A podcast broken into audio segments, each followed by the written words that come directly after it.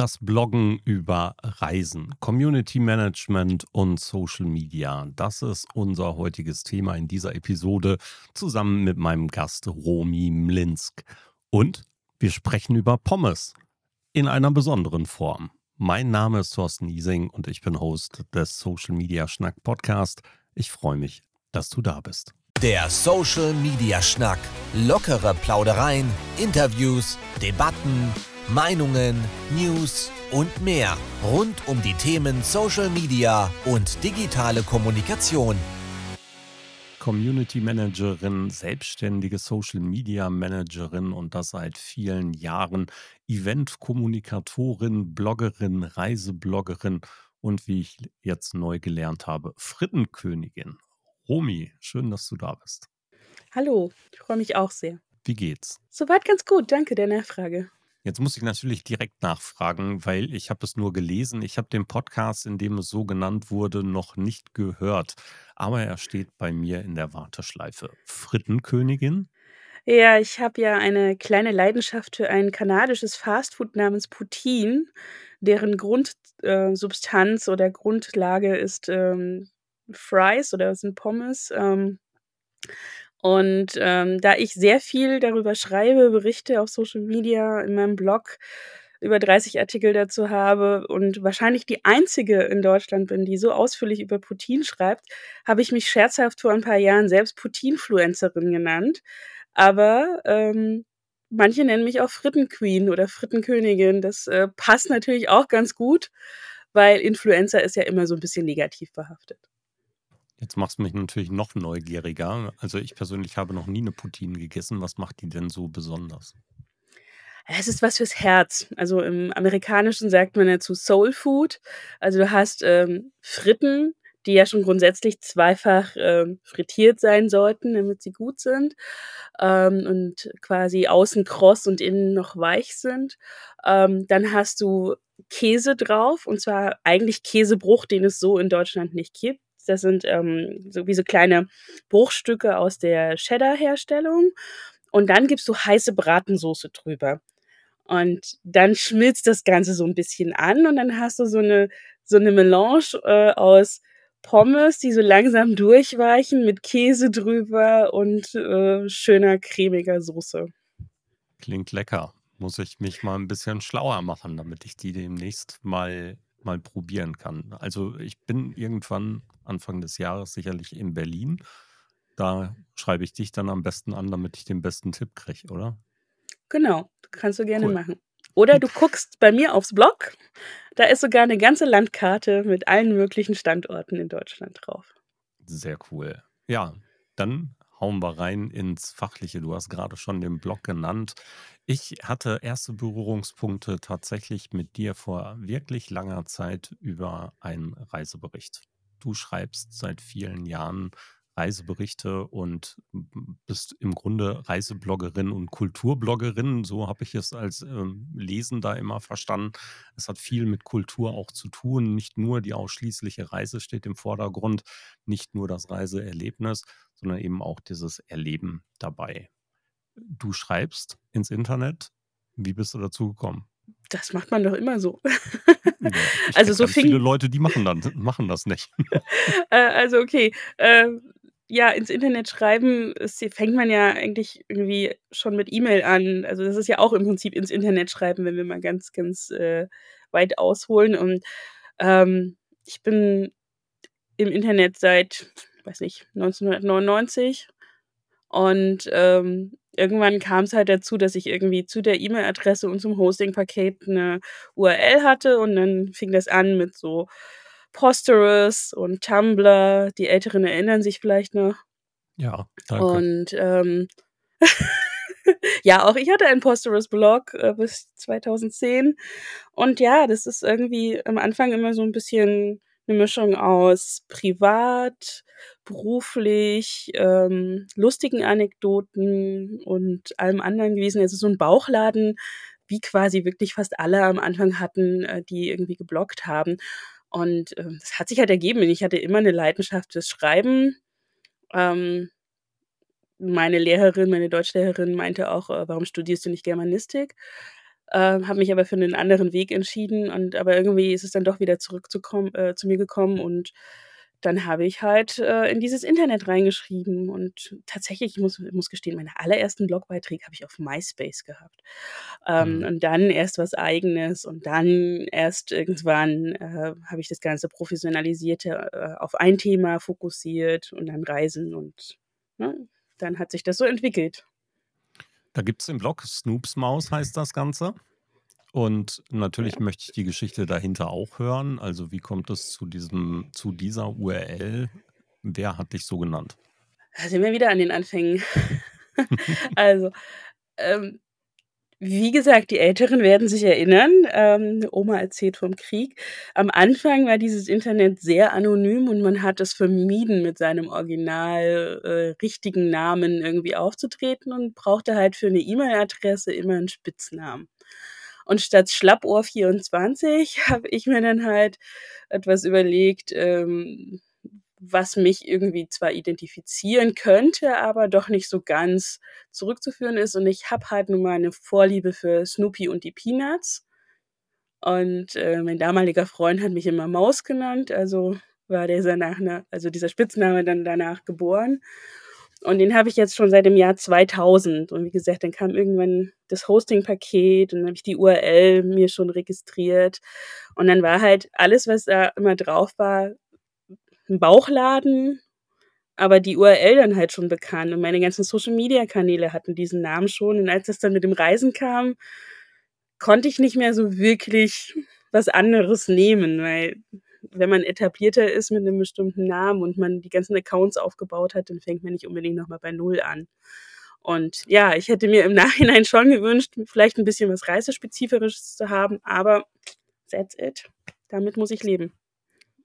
Ich finde das auch überhaupt nicht schlimm. Es gibt ja eben Marke, ne? Ich meine, dass die Menschen, die dich kennen, wissen, wonach sie suchen müssen und finden dich auf den unterschiedlichen Plattformen ja ebenfalls unter dem Handle.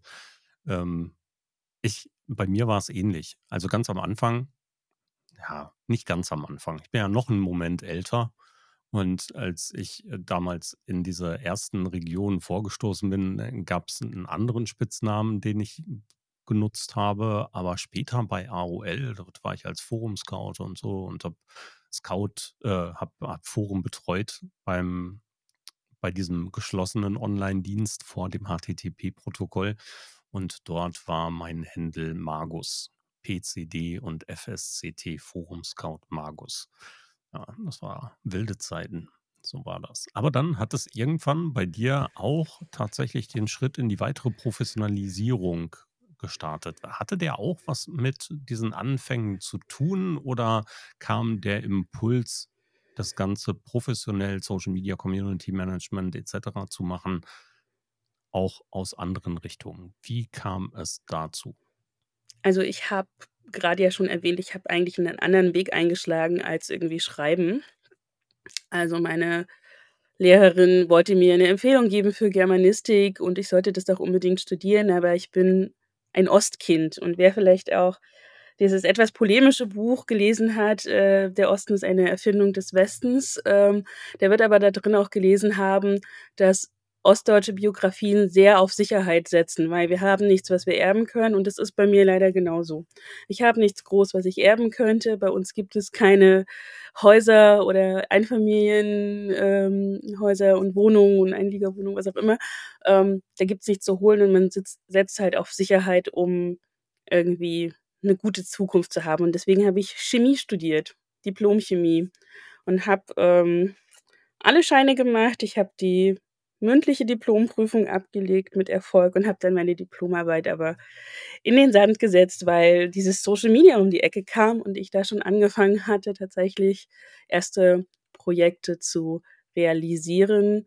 Ähm, ich habe auf MySpace angefangen und habe dort Künstler-Communities aufgebaut in Zusammenarbeit mit den Künstlern und mit Plattenfirmen.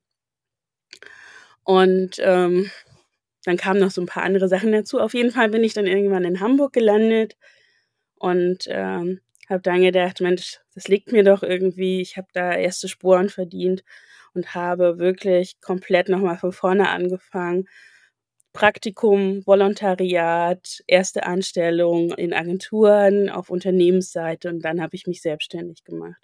Und das war alles vor dem Reiseblog quasi. Also die Okay. Selbstständigkeit kam ein bisschen danach, aber das hat war so alles davor. Ähm, aber es existierte schon ein Blog, aber halt noch nicht in Form von Reiseblog. Und das Reiseblog hat sich dann so ein bisschen aus diesem ganzen Umfeld entwickelt. Ähm, das ich habe die Geschichte auch schon ein paar Mal erzählt. Also, Robert Basic war damals ein sehr angesagter Blogger. Wir reden von 2012, 2013. Ähm, und er hatte eine Anfrage auf dem Tisch für eine Pressereise nach Kanada. Hatte aber schon Mercedes-Benz für die LA Filmstudios oder die Disney Filmstudios zugesagt, dass er dahin fliegt und suchte halt jemand jetzt, äh, für diese Kanada-Pressereise. Und, ähm, ich so: „Oh, Kanada. Oh ja, okay, bin ich dabei. Möchte ich unbedingt mal machen, ist lange Traum, lange irgendwie Sehnsuchtsort.“ Ähm, ich war damals noch nie außerhalb von Europa. Also, es war so überhaupt so die erste Geschichte, äh, die ich dann auch realisieren konnte, ähm, über dem großen Teich sozusagen. Und die haben mich halt wie man vielleicht schon raushört, auch genommen. Also es war ein kleiner Auswahlprozess. Ich musste tatsächlich ein bisschen was auf den Tisch legen an Daten, Fakten, Ideen. Und ähm, während dieser Reise habe ich dann halt auch andere Blogger kennengelernt. Und zwar professionelle Reiseblogger. Und die haben mich angefixt. Und das war halt so, so ein bisschen, was sie erzählt haben, wie sie das aufbereiten. Das war anders, wie ich bis dato gebloggt hatte. Und ähm, dann fing das alles so an, so, so langsam sich zu setzen in meinem Gehirn und nach und nach so durchzudiffundieren, ähm, dass man da ja was draus machen könnte aus diesem Kramladen, Bauchladen voller Themen. Und dann habe ich das Ganze angefangen umzustricken. Die ganzen Jahre hat es ja auch in dieser Szene relativ gut funktioniert, aber dann kam Corona. Mhm hat das ausgebremst, hat viele ausgebremst, viele Reisen nicht mehr ermöglicht oder auch eben Reiseberichte vielleicht nicht mehr ganz so interessant gemacht für Menschen in dieser Zeit. Hat sich's erholt? Das hat sich relativ gut erholt. Ähm, bei mir ist es so, ich habe wirklich dann auch viel im Social-Media-Bereich zu tun gehabt, weil das war tatsächlich so der Gegenpol man konnte nicht mehr reisen, aber alle anderen Gebiete haben digitalisiert oder versucht zu digitalisieren. Das Social Media Management wurde mehr. Das heißt, ich habe arbeitsmäßig viel, viel mehr getan während Corona als jetzt. Ähm, aber halt kein Reisen oder keine Reisenblog-Geschichten. Ich habe den, ähm, den ganzen Kram dann quasi auch ein bisschen liegen lassen. Ähm, habe, glaube ich, ein halbes Jahr gar nichts geschrieben. Habe dann angefangen, aber auch viel auch Artikel umzuarbeiten. Also, alles, was man so so machen kann, worum man sich sonst nicht kümmern kann, habe ich dann so nach und nach angefangen. Ähm, noch mal geguckt, Layout, ähm, SEO, habe mich da weitergebildet, ähm, wie gesagt, dann Artikel umgearbeitet, aktualisiert, solche Dinge. Und jetzt erholt sich's dann halt wirklich gut und viele Reiseblogger sind jetzt wieder auch auf 'nem guten Niveau oder auch über auf 'nem besseren Niveau als vorher. Ist es auch anders geworden? Hat sich nachhaltig irgendetwas verändert, was vorher da war in diesem Bereich? Ich meine, ich kenne das aus anderen anderen Situationen sehr gut. Ähm, dort sind viele Dinge dann im Rahmen dieser Pandemie digitalisiert worden und haben danach kein Angebot mehr gehabt für die normale für die Kohlenstoffwelt. Ähm, ist es in dem Bereich der Reisen und der Einbeziehung von Reisebloggenden, Reiseschreibenden oder Berichtenden ähnlich, dass viele Angebote einfach so nicht mehr platziert werden, die vorher in der Kohlenstoffwelt normal waren? Teils, teils. Also, ich kann aus eigener Erfahrung sprechen, dass es dieses Jahr relativ gut lief, dass ich auch bezahlte Kooperationen hatte. Ähm, andere berichten Gegenteiliges, da kann ich aber jetzt auch nur aus dritter Hand erzählen. Aber, ähm, es ist halt auch so es ist nicht Corona unbedingt geschuldet, sondern der ganzen Inflation, die aktuell, ähm, ja eher durch Kriege ausgelöst wurde, ähm, plus halt noch nicht vorhandene Lieferketten und so weiter aufgrund von Corona, ähm, dass da sich halt ein bisschen was getan hat. Also, viele Destinationen, Tourismusbüros haben auch ein bisschen aufs Budget gucken müssen. Da ist sicherlich ein bisschen was weggefallen und man schaut halt, was man noch an Zweit-, Dritt-, Vierteinnahmen generieren kann, abseits von Kooperationen mit Destinationen. Ähm ich glaube, da tut sich auch gerade viel nochmal in Richtung Affiliate-Marketing und andere Themen. Was mich jetzt Ja. nicht so sehr betrifft, weil ich querfinanziere das eh mit meinem mit meiner Freiberuflichkeit im Social-Media-Bereich. Ja, also, Mhm. ich bin da nicht unbedingt drauf angewiesen, andere eher schon. Ja, du sprichst es äh, an, selbstständige Social-Media-Tätigkeit. Auch das ist natürlich ein Feld, wo sich, ähm, der Markt ein wenig bereinigt hat im Laufe der Zeit. Und du bist so wie ich und viele andere, die seit langer Zeit in diesem Job sind, ähm, Gott sei Dank immer noch dabei. Ja, du hast offensichtlich nicht gelitten. Während der ganzen letzten Jahre haben wir öfter mal irgendwelche so kleine Horrornachrichten von rechts nach links gehört, wo Menschen, die wie wir selbstständig sind, ähm, ihre Selbstständigkeit haben aufgeben müssen aufgrund der Marktlage, der Marktsituation, weil sie nicht die Gelegenheit hatten, durchzuhalten. Wie bist du durch diese ganze Krisenkiste für dich gekommen? Ziemlich gut. Super. Also, besser als erwartet.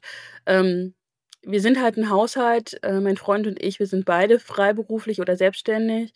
Ähm, wir haben am Anfang geguckt, als der erste Lockdown kam, ähm, wie stehen wir finanziell. Wir hatten ein bisschen was halt zur Seite gelegt, was ich halt auch jedem Freiberufler oder Selbstständigen, ja, empfehle, dass man schaut, dass man mindestens 3 bis 6 Monate irgendwie was auf der Seite liegen hat, um halt durchzukommen. Das muss halt kein Luxus sein, aber so, dass man halt wirklich Miete und so weiter alles abdecken kann.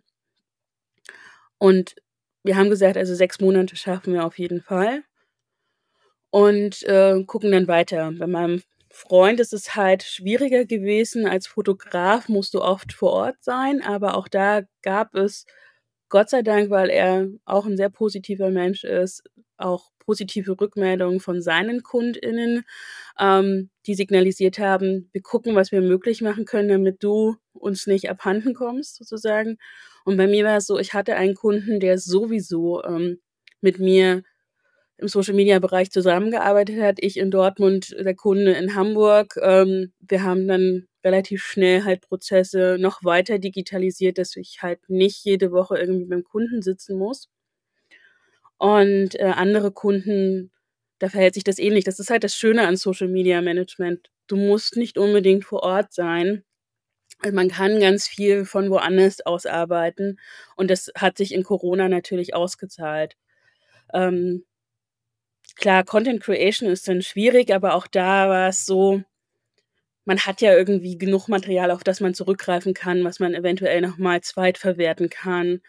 Ähm, oder man macht halt andere Sachen. Ähm, auch da ist es so, wir haben dazu 'n Podcast, den 'n Kollege macht. Ähm, das heißt, da den kann man halt auch, wie wir hier grade, ähm, ortsunabhängig gestalten und dann halt wieder zu Social-Media-Beiträgen umarbeiten.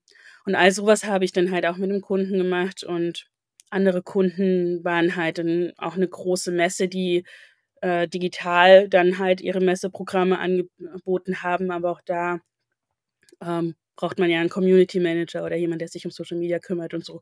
Also, das ging alles ganz gut.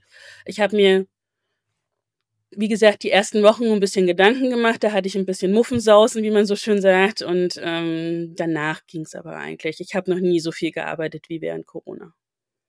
Ja, das geht mir genauso. Allerdings habe ich mich tatsächlich habe es an anderer Stelle schon mal erzählt, ähm, anfänglich wirklich unproduktiver gefühlt.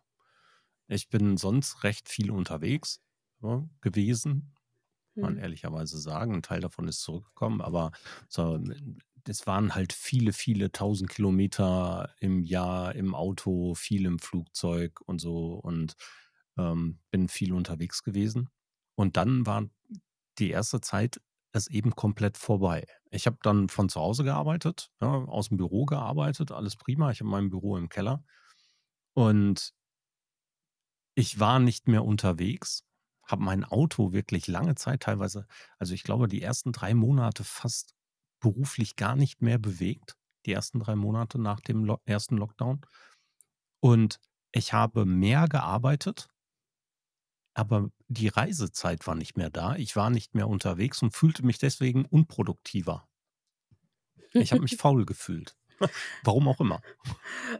Ja, Äh, und ich habe habe das total genossen, dass mich kein Mensch gestört hat, dass ich mich in meiner Wohnung einigeln konnte. Ich glaube, da bin ich sehr nerdig. Mich kannst du tatsächlich in 'n Keller ohne Fenster stecken und ich würde mich wohlfühlen und würde da wochenlang nicht rauskommen, solange es 'n Kühlschrank mit Essen gibt.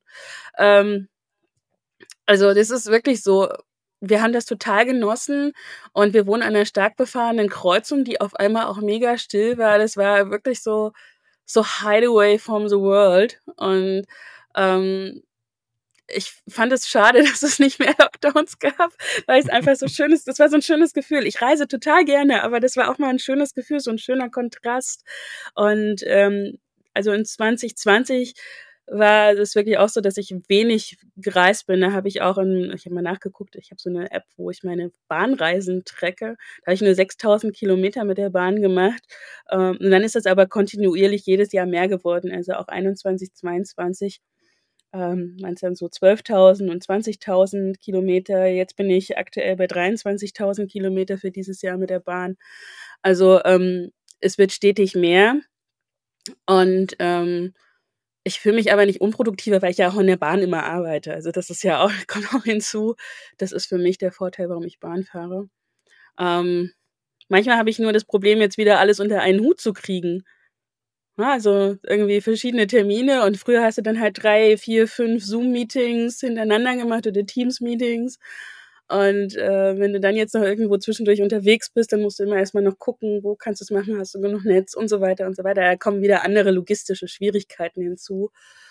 Ähm ist 'n bisschen Abwechslung, macht wieder Spaß, auch zu reisen, aber letztendlich, ich fand's auch ganz schön, mal nicht irgendwo hin zu müssen.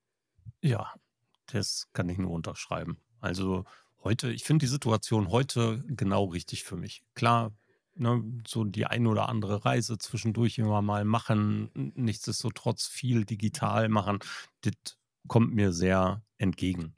Ich hatte Jahre, da habe ich 200 Fremdübernachtungen gehabt, ja? Oder ich hatte, ähm, Jahre, wo wo ich gefühlt 120, 130 Fremdübernachtungen als total normal empfunden habe. Das brauche ich nicht mehr. Das Ne, das möchte brauche ich ich einfach so nicht mehr haben. Ne, brauche ich auch nicht, auch aus'm, ähm, Umweltblick, den ich versuche jetzt auch immer mehr, ähm, einzunehmen, auch fürs Blog, mehr in Richtung Nachhaltigkeit auch, ähm, zu schreiben und auch, ähm, 'n Bewusstsein zu schaffen, dass halt Flugreisen, äh, innerhalb von Deutschland nicht unbedingt die Norm ist. Es gibt ja immer noch Leute, die total drauf, äh, abfahren und stolz sind, wenn sie äh, der Chef sie irgendwie innerdeutsch von Stuttgart nach Düsseldorf mit 'nem Flieger schicken. Ähm, das mag vielleicht von der vom Zeitaspekt irgendwie sinnvoll sein, aber, ähm, halt nur für den Moment und nicht nachhaltig für die Zukunft. Und wenn man irgendwie noch Kinder oder Nichten, Neffen, was auch immer hat, dann guckt man da 'n bisschen anders drauf, weil die sollen ja irgendwie in 50 Jahren auch noch 'ne lebenswerte Welt vor sich haben. Ja, das wünsche ich meinen Kindern und allen anderen da draußen auch. Also, genau aus dem Grund also, das ist auch einer der Gründe, warum es immer mehr bei mir im Kopf rotiert, wenn solche Sachen anstehen. Und wenn es sich vermeiden lässt, fahre ich heute auch nicht mehr mit'm Auto raus. Dann bleibe ich auch tatsächlich gerne im Digitalen und schalte dann auf. Und, äh, wenn 'n Kunde mich unbedingt oder 'ne Kundin mich unbedingt vor Ort haben möchte, dann gibt's das natürlich auch. Oftmals ist das aber heute teurer, als wenn's digital läuft. Ja, Ja. so ist das. Deswegen habe ich halt aber auch, äh, 'ne Bahncard 100, weil ich habe halt nun mal kein eigenes Auto. Das hatte ich auch nie. Ich brauchte das nie. Ich habe immer in größeren Städten gelebt, wo der ÖPNV einigermaßen funktionierte. Ähm, jetzt kann man zur Bahn sagen, was man will. Ähm, ich kalkuliere mittlerweile natürlich immer Puffer ein und so weiter, weil's s nicht zuverlässig ist. Aber andererseits, ich habe gestern für 'ne Strecke von 90 Kilometern 2 Stunden mit dem Auto meines Freundes gebraucht, ähm, weil halt der Feierabendverkehr im Ruhrgebiet so extrem war, dass man eigentlich nur noch Stop and Go hatte. Ähm, das kann ja auch keiner vorhersagen unbedingt, dass du dann halt für 'ne Strecke von 90 Kilometern auf der Autobahn irgendwie 2 Stunden brauchst. Ähm, ja, und dann ist das mit der Bahn ähnlich. kalkuliert man Das ein bisschen so. mit ein. Ja, also ich fahre sehr ungerne Bahn. Ähm, äh, die letzten Male alle Male der letzten Jahre, wenn ich die Bahn gefahren bin, hatte ich ein sehr negatives, prägendes Ergebnis äh, Erlebnis dabei und habe dann irgendwann wirklich darauf verzichtet. Ähm, ich bin immer mal wieder am Überlegen, ob ich's noch mal wagen sollte. Vielleicht greife ich nächstes Jahr zur Republika tatsächlich noch mal zum Bahnticket. Ich weiß es aber noch nicht. Wir mal gucken.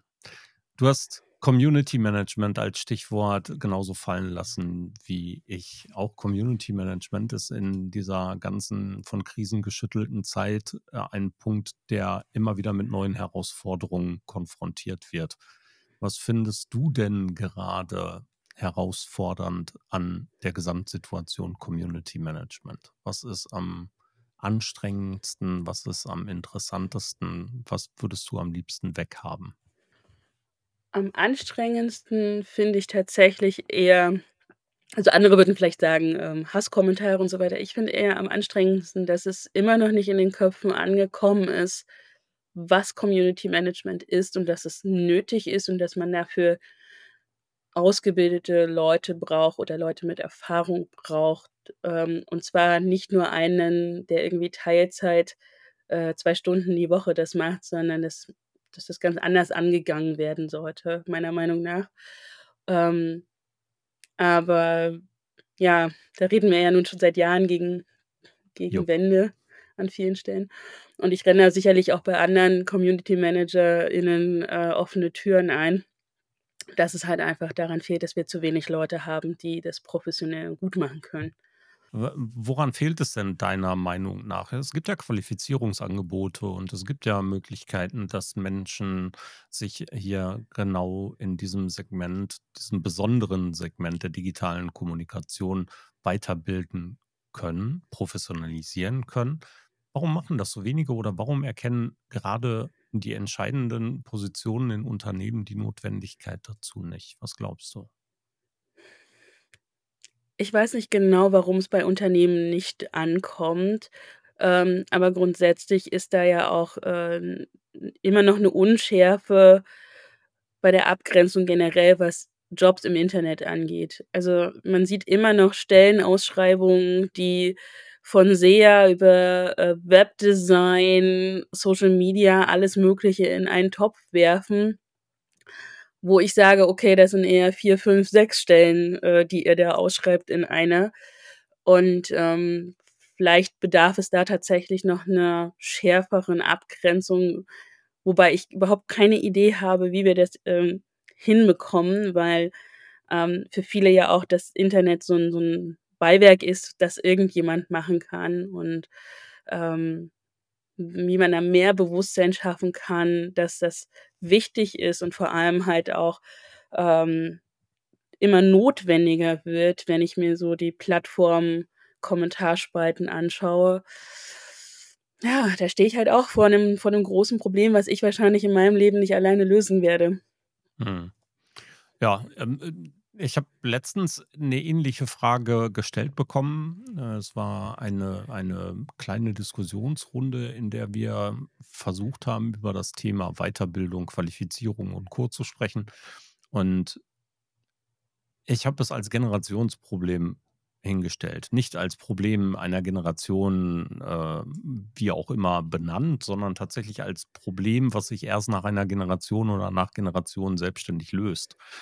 Ja, also ich glaube, dass wir, die eben mit den großen Anfängen des Internets und mit diesen großen Sachen aufgewachsen kann man nicht sagen, aber im Erwachsenenleben konfrontiert waren, die an vielen Stellen es angefangen haben zu professionalisieren ja immer noch 'n Teil Vorreiter sind und auf der anderen Seite viele, die nachkommen, wie in vielen anderen Berufen vor uns übrigens auch, ich ähm, mit mit viel Talent gesegnet hineinkommen, viel aus'm Bauchgefühl machen, aber die Notwendigkeit von strategischen Prozessen, von Proze Professionalisierung und so sich erst einschleichen muss, sodass es die breite Masse tatsächlich sieht, dass diese Entscheidung notwendig ist oder diese Professionalisierung notwendig ist, dass daraus wirklich mehr entsteht, dass unter Umständen tatsächlich sogar mal definierte und geschützte Berufe daraus, äh, entstehen, dass vielleicht standardisierte Weiterbildungsprozesse stattfinden, was ja immer noch nicht der Fall ist. Es gibt ja keine Ja. standardisierte Ausbildung zum Social Media Manager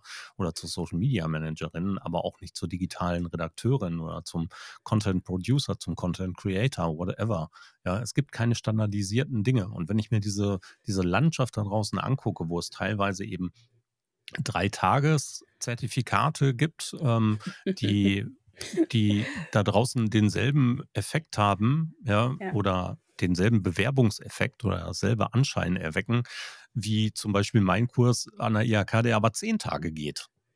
Oder halt, äh, es gibt ja auch mittlerweile tatsächlich auch Bachelorstudiengänge, äh, an Ja. Fernunis, ähm, was ja dann noch mal 'n ganz anderer Kontrast ist, wo du 3 Jahre reinsteckst, ne? Also, Ja, ist so. äh, Ich ähnliches unterrichte ja. gerade aktuell an einem an einer, ähm, privaten Hochschule, am BIP International College, einen Masterstudiengang, ähm, mit 4 Semesterwochenstunden zu digitaler Kommunikation und Social Media. Der ist aber nicht eben spezialisiert in diesem Segment, sondern es sind Menschen, die in in, ähm, einem Gestaltungsprozess sind, in einer gestalterischen Masterstudienausbildung im Grunde. Und die kriegen 4 Wochenstunden. Das ist verdammt viel. Das finde ich richtig viel. 2 Semester kriegen die von mir in Social Media und digitaler Mhm. Kommunikation. Und die bezeichnen sich anschließend aber nicht als Social Media Managerin. Ja. Ne? Also und andere gehen 'n Dreitages-Zertifikatskurs mit Wellness-Hotel. Und machen gehen dann mit so 'ner Selbstverständlichkeit in so 'n Bewerbungsprozess. Na ja, ähm, leidiges Thema. Was was mir aber auch, ähm, auffällt, ist, dass halt auch viele wieder aufhören, die auch schon länger dabei waren. Natürlich Mhm. entwickelt sich 'ne Karriere, du landest irgendwann vielleicht auch in 'ner Position, wo du gar nicht mehr operativ im Community Management bist. Bei anderen ist es aber eher so die fehlende das fehlende Verständnis, die fehlende Aufmerksamkeit für den Job, ähm, schlaucht natürlich auch. Und dann halt natürlich, äh, ganzen Hasskommentare, Fake News, der raue Umgangston, der immer rauer wird, ähm, und das ist wirklich nicht subjektiv. Das kann man über die Jahre tatsächlich nachvollziehen, dass es rauer geworden ist. Ähm das schlaucht alles. Das das macht einen mental, ähm, ähm, fertig. Das kann einen körperlich runterziehen, ne? Das wirkt sich alles irgendwann drauf aus. Ähm, dann hast du vielleicht noch 'n 'n unterbezahlten Job, ähm, weil er halt nicht gewertschätzt wird, weil es keine standardisierten Gehaltsbänder oder was auch immer gibt. Ähm, deswegen wir haben halt auch 'ne hohe Quote von Menschen, die einfach aufhören in dem Beruf, weil sie nicht mehr können, ähm, oder weil sie sich nicht gewertschätzt fühlen oder weil sie sich nicht sichtbar fühlen und dann halt, ähm, sich 'nem anderen Thema widmen und dann aber Mhm. wirklich krass anderen Themen. Also, Leute, die dann auf einmal irgendwie in die Heilpädagogik oder Erzieherjobs wechseln, ähm, was natürlich auch irgendwie 'ne Art Kommunikationsjob ist, wenn du mit kleinen Kindern umgehen musst, ähm, und auch 'ne Art von Community, aber halt nichts mehr mit dem Internet. Und wir verlieren da halt auch 'ne extreme Basis an fähigen Menschen.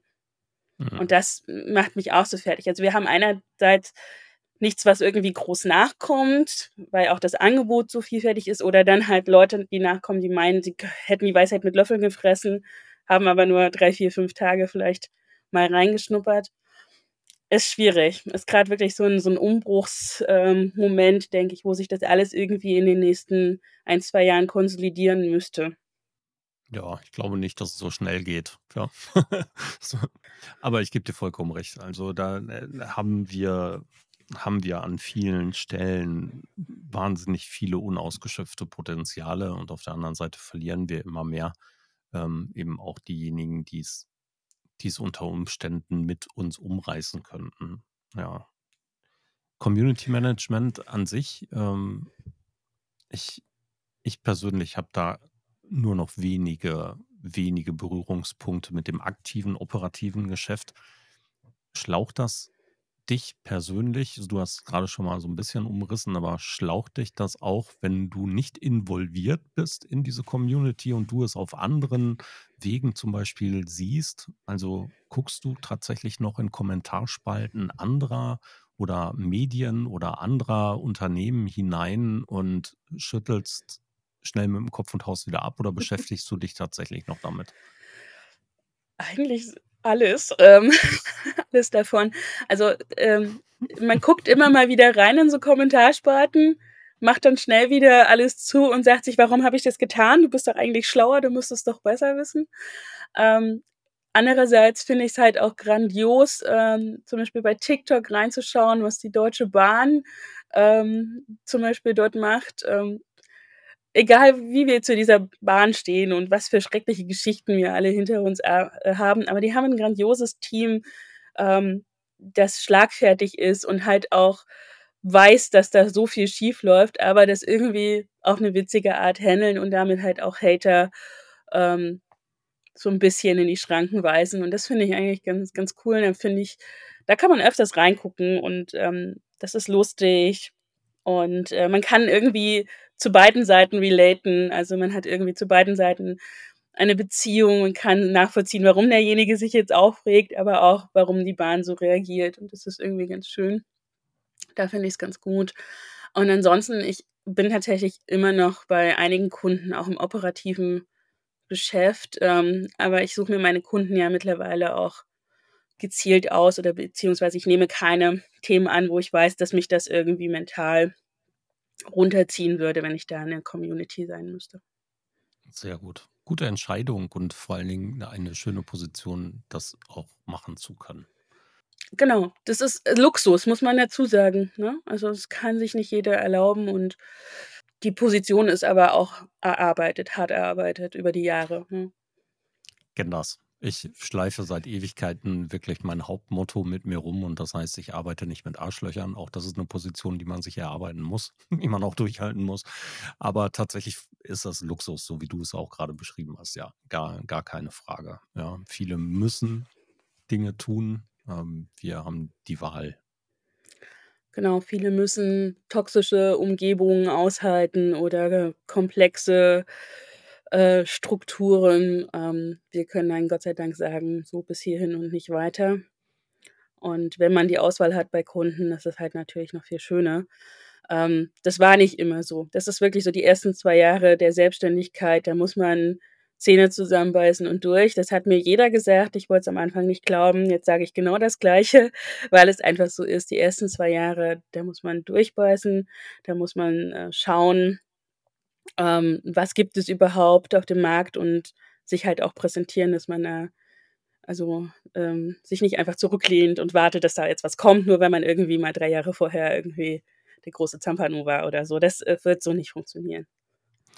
Jetzt kommt unser Podcast, wenn die Menschen uns draußen hören, ist Weihnachten grade vorbei und wir nehmen aber auf und sind grade in der Adventszeit. Es geht los. Ähm, draußen wird es immer weihnachtlicher und ich liebe Weihnachten. Aber nicht unbedingt im Internet. Gibt es bei dir auch so was, dass du dass du so 'ne so 'ne Phase im Jahr hast, dass du sagst: „Boah, saisonal bedingt geht mir das so richtig auf die Nerven.“ Und bei mir fängt es grade an mit den ganzen Adventskalendern und so. Oh ja. Oh ja, da kann ich da kann ich auch nur zustimmen. Ich kann keine Adventskalender mehr sehen. Also, ähm, ich weiß auch immer noch nicht, was sich Firmen damit versprechen. Ähm, Daten. natürlich ist es Daten, okay, gut. Tatsächlich, äh, ist das jetzt etwas, was mich im Social-Media-Bereich, ähm nicht so ganz so direkt fasziniert, äh, sondern eher der Kontakt zu den Kunden. Aber, äh, da irgendwie jetzt jeden Tag etwas rauszuschmeißen an an auch vielleicht auch Gewinnen, ähm, in diesem Adventskalender, die überhaupt nichts mit meinem Unternehmen oder mit meinem Produkt oder so zu tun haben, das erschließt sich mir nicht. Da bin ich einfach zu logisch, glaube ich.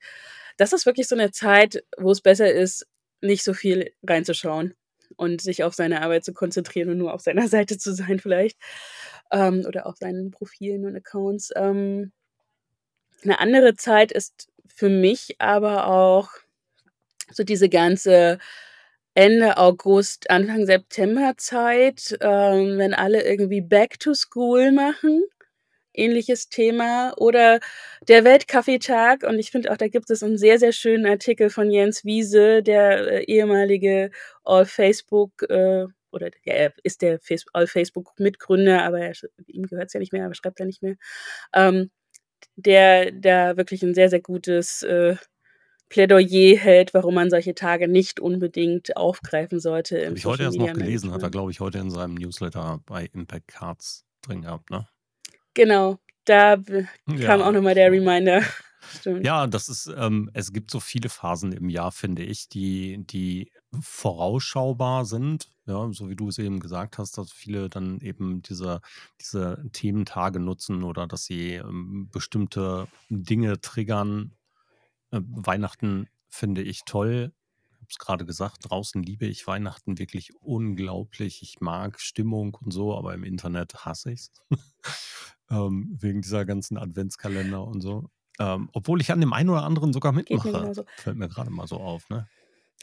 Ja gut, so bei manchen macht man's dann doch, aber es ist halt mittlerweile, äh, so 'n Overflow, dass du teilweise, wenn du durch die durch die Kanäle scrollst, ja schon gar nicht mehr unterscheiden kannst, wer macht jetzt was, weil sich's alles so ähnelt. Und so ähnlich ist es auch mit Black Friday. Das ist etwas, das haben wir vor 2, 3, 4, 5 Jahren, ich weiß gar nicht, wann es angefangen hat, so 'n bisschen übergestülpt gekriegt, weil natürlich Globalisierung nicht aufzuhalten ist und man sich natürlich auch mal für 'n Newsletter irgendwo in Amerika angemeldet hat und es, äh, sowieso mit der also mitgekriegt hat dort. Und dennoch, das ist irgendwie so viel geworden, also wirklich so 'n Overflow, so 'n so 'n ja, so 'ne Masse, die einfach schier abschreckend wirkt Ja, auf vor allen Dingen, Dauer. weil sie's übertreiben, ne? Also, Und es ist ja wenn's ja Black Friday wäre und Ja. alles auf den Black Friday hinarbeiten würde, wäre ja nett, aber dann ist plötzlich Cyber Week, dann ist Black Friday als Höhepunkt, dann Black ist Week. Cyber Monday und danach die Woche ist auch noch Cyber Week. Ich steige da schon gar nicht mehr wirklich durch, es sind doch eigentlich 2 Wochen. Genau, Black Ja. Week, Black Month, Ja. Black whatever. Ja, und dann, ähm, teilweise halt aber Ja. auch mit Mondpreisen, ne? Also, dann dann wird halt auch getrickst, was geht. Also, du sparst angeblich 60% aber dann hat man irgendeinen Mondpreis Mhm. durchgestrichen, hingeschrieben, der gar nicht existiert hat und, ah, es ist ja, aber wir wussten das ja schon immer. Das Internet hat immer komische Leute angezogen und nicht nur das Internet, sondern auch das reale Leben. Du hattest immer die Spinner, die dir irgendwie, ähm, selbstgebrannten Schnaps für die Wundermedizin verkauft haben auf irgend 'nem Marktplatz. Ähm, das hat sich halt einfach nur auch teilweise ins Internet verlagert. Es ist wie alles. Das Internet ist nur ein Abbild von dem, was wir da draußen in dieser Kohlenstoffwelt auch so schon Ja, erleben. nur wird es hier noch 'n bisschen schamloser nach draußen präsentiert und man kann sich besser versammeln, ne? Und vielleicht noch 'ne schöne, äh, Canva-Gravi äh, Grafik Ja, dazu. ist Das, das. ja. Romy, wie schaltest du ab, wenn dieses ganze Ding da draußen zu laut für dich wird? Wenn das Internet diese Dinge produziert, die du jetzt grade für den Moment nicht mehr abkannst oder wenn die du einfach zu viel gearbeitet hast oder vielleicht einen Spinner zu viel gesehen hast. Wie schaltest du für dich ab? Ich bin ein schamloser Hm. Binge-Watcher. Ähm, also, ich bin tatsächlich dann ein ein Couch Potato und, äh, Netflixe und was auch immer man nicht man hat ja nicht nur noch einen Streamingdienst, man hat ja gefühlt 50. Ähm, und dann watche ich binge binge-watche ich durch. Aktuell bin ich in Staffel 10 von Shameless. Ähm, das hat 11 Staffeln, da kann man schon 'ne Weile dran gucken. Ähm, nein, aber tatsächlich ist auch so, ich kann, äh, gut abschalten, ich kann aber auch gut in 'nem Tunnel sein. Und, ähm, was mir auch hilft, ähm, ist tatsächlich ganz profan mal 'n Spiel spielen, ähm, sei es aufm Handy oder was anderes, also einfach irgendwie was was völlig andere Aufmerksamkeit auf sich zieht. Ähm, ich spiele 'n kleines Computerspiel grade. Es ist so so wie früher so diese Civilization-artigen Sachen, wo man halt so seine kleine Community aufbaut. Das hat immer was mit Community zu tun, merke ich grad, aber irgendwie doch 'n bisschen anders. Und das ist halt so, da habe ich sowieso keine Benachrichtigungen angeschaltet, wenn ich das spiele, damit mich nichts stört und dann kriege ich da auch nichts mit. Dann bin ich wieder in meinem Tunnel. Was steht für 2024 für dich schon fest auf dem Programm, worüber du sprechen darfst? Ähm, ich gehe eine Kooperation mit einer Agentur ein, für die ich dann quasi als Social Media, äh, Strategie-Hub funktioniere. Ähm, das ist 'n Netzwerk aus, ähm, Freelancern, die halt für kleine und mittelständische Unternehmen arbeiten und die halt noch jemanden für Social Media brauchten. Und ich fülle diese Lücke dann ab Januar höchstwahrscheinlich aus. Ähm, halt auf freiberuflicher Basis natürlich. Also, ähm, da gibt's 'n Stundensatz. Fertig. Also, nicht nicht fest angestellt. Mhm. Und ansonsten, es stehen 'n paar Reisen an, es stehen 'n paar Konzerte an, ähm, das Übliche und den Rest lasse ich auf mich zukommen. Ich glaube, ich bin sowieso der ungeplanteste Reiseblogger aller Zeiten. Ich nehme mir nie irgendwas vor, das ergibt sich immer alles. Das klingt gut. Verschlägt's dich nach Schottland, meinem Lieblingsland, nächstes Jahr? Ach, Höchstwahrscheinlich. guck mal. Schön. Ich habe ich habe mir, äh ja, jetzt kommen wir noch mal zu den Black Friday Deals. Ich habe mir einen einen Interrail-Pass, äh, geschossen und, ähm, Marco, äh, von also Marco Behrendt kennt man vielleicht, ähm, einer der ZDF-Social-Media-Jungs. Ähm der, ähm, hat das dieses Jahr gemacht. Der ist mit'm Zug auch nach Schottland gefahren und es hat mich so inspiriert und wir wissen alle, dass die Züge also die in der Bahnblase 'n bisschen aktiver sind, wissen, dass die Züge in England und Schottland relativ teuer sind und dass der Interrail-Pass da sich sehr lohnen kann. Und ja, jetzt habe ich den geschossen und jetzt muss ich den vor dem 1. Juni antreten. Das heißt, äh, das ist so meine grobe Idee für diesen Pass, den so zu nutzen, dass ich da nach Schottland hochfahre. Sehr cool. Also, dir als Reisebloggerin brauche ich dann wahrscheinlich keine Tipps geben, aber, ähm, solltest du Ach doch doch, doch, doch, doch, irgendwo immer her damit. dann sag gerne Bescheid. Genau, also ich war tatsächlich bisher in Schottland nur einmal und auch nicht in den Highlands. Also alles, was irgendwie Richtung Highlands, Whisky, irgendwelche Inseln angeht, da bin ich auch offen für Tipps. Also, ich bin bin ja wirklich großer Fan der Inneren und Äußeren Hebriden geworden. Ja. Oh, sehr Ja, schön. das ist also Highlands gut, schön, voll. Ja, und auch die Mhm. Inseln, so dieses typische Skye und so, da ist halt immer wahnsinnig viel los, grade zu den Zeiten, wo viele Menschen reisen. Ähm, die etwas abgelegeneren Inseln, die haben's mir echt angetan. Also, ich bin totaler Fan von Iona. Ja, die sind bei mir auch auf den Armen, die Koordinaten verbuddelt, ähm, der Isle of ah. Iona. Und auf der anderen Seite die Orkneys sind so unfassbar schön und bieten so viel Kulturelles und Altes. Wahnsinn. habe ich auch schon gehört, ja. Ja. Ähm, da fährt jetzt nicht der direkte Zug, aber, äh, das kann man ja durchaus miteinander verbinden mit 'ner Fährfahrt Ja. und so weiter. Also, auch das, äh, wirklich schön, ne? Also, ähm, die Orkneys ich hatte 2018 äh, 2019 2019 das große Glück, dass ich 2 Reisen auf die Orkneys gemacht habe. Nämlich einmal bin ich mit einer kleinen Reisetour, ähm mit einer kleinen Reisegruppe, maximal 16 Sitzer Bus, äh, hochgefahren und habe so 'ne Orkney-Rundreise gemacht. Und dann bin ich 2 Wochen später mit einem alten Traditionssegler, 125 Jahre alten Segelschiff um die Orkney-Inseln gefahren. 10 Tage. Ne, 6 Tage, 7 Tage oder so. Das war mega. Und Wale Aber gesehen, warum so dicht hintereinander? Äh, ich hatte 'ne Segelreise gewonnen. Ach, ach Und ich cool. hatte Zeit. Ja. Ja, das ist mir auch schon passiert, äh, dass man irgendwas gewinnt und das so unverhofft kommt. Ähm, ich hatte das heute grade erst in meinen Erinnerungen auf Facebook. Das ist ja 'ne super schöne Funktion, ähm, weil man dann an manche Dinge erinnert wird, die man eigentlich gar nicht mehr wissen wollte, aber okay. Das war 'ne schöne Erinnerung. Ähm, und zwar, ich hatte auf der ersten ITB, auf der ich war, also die internatio äh, Reisemesse in Berlin, die immer im März stattfindet, tatsächlich 'ne äh, 'n Gewinnspiel für Dubai, äh, gewonnen. Und dann sind wir halt 5 Tage nach Dubai, äh, geflogen und also wirklich das Feinste von Feinem, mit Emirates geflogen und all so was drum und dran. Mega. Und das war auch mega. Also, nicht, dass ich großer Fan von Dubai wäre, aber halt allein das einmal mitgemacht zu haben, in so 'nem fast unbezahlbar teuren Hotel zu wohnen mit Chauffeurservice und dann noch so 'n paar Aktivitäten dazu. Cool. Hotel mit Privatstrand und so weiter. Das ist war nice. Ja, glaube ich auch Aber sofort. so 'ne Segelreise Segelreise fände ich auch ganz schön. Also, hast du hast du gut in Griff gemacht. Jo, das war auch unfassbar spannend. Also, du konntest mitmachen, du konntest es aber auch sein lassen. Ich habe mich ähm, ich habe mich fürs Sein-Lassen entschieden und habe einfach viel geschrieben und Videos gemacht und so was, ne? Und 'n Podcast mit dem mit dem Kapitän geführt und so. Das war spannend genug. Aber, ähm, Hilft auch. ja, das war war Wahnsinn. Also ich hatte ein bisschen Also Respekt, besser muss ich ehrlicherweise sagen. Ich hatte nie ein Problem mit, mit Seekrankheit oder so. Ähm, ich auch nicht. und hatte trotzdem da ein wenig Respekt, weil ich gedacht habe, erstens ist da schon ein bisschen rauere See zu erwarten und auf der anderen Seite so ein, so ein Segelschiff hat jetzt nicht dieselbe ruhige Lage wie vielleicht eine Fähre, auf denen ich sonst mal gewesen bin.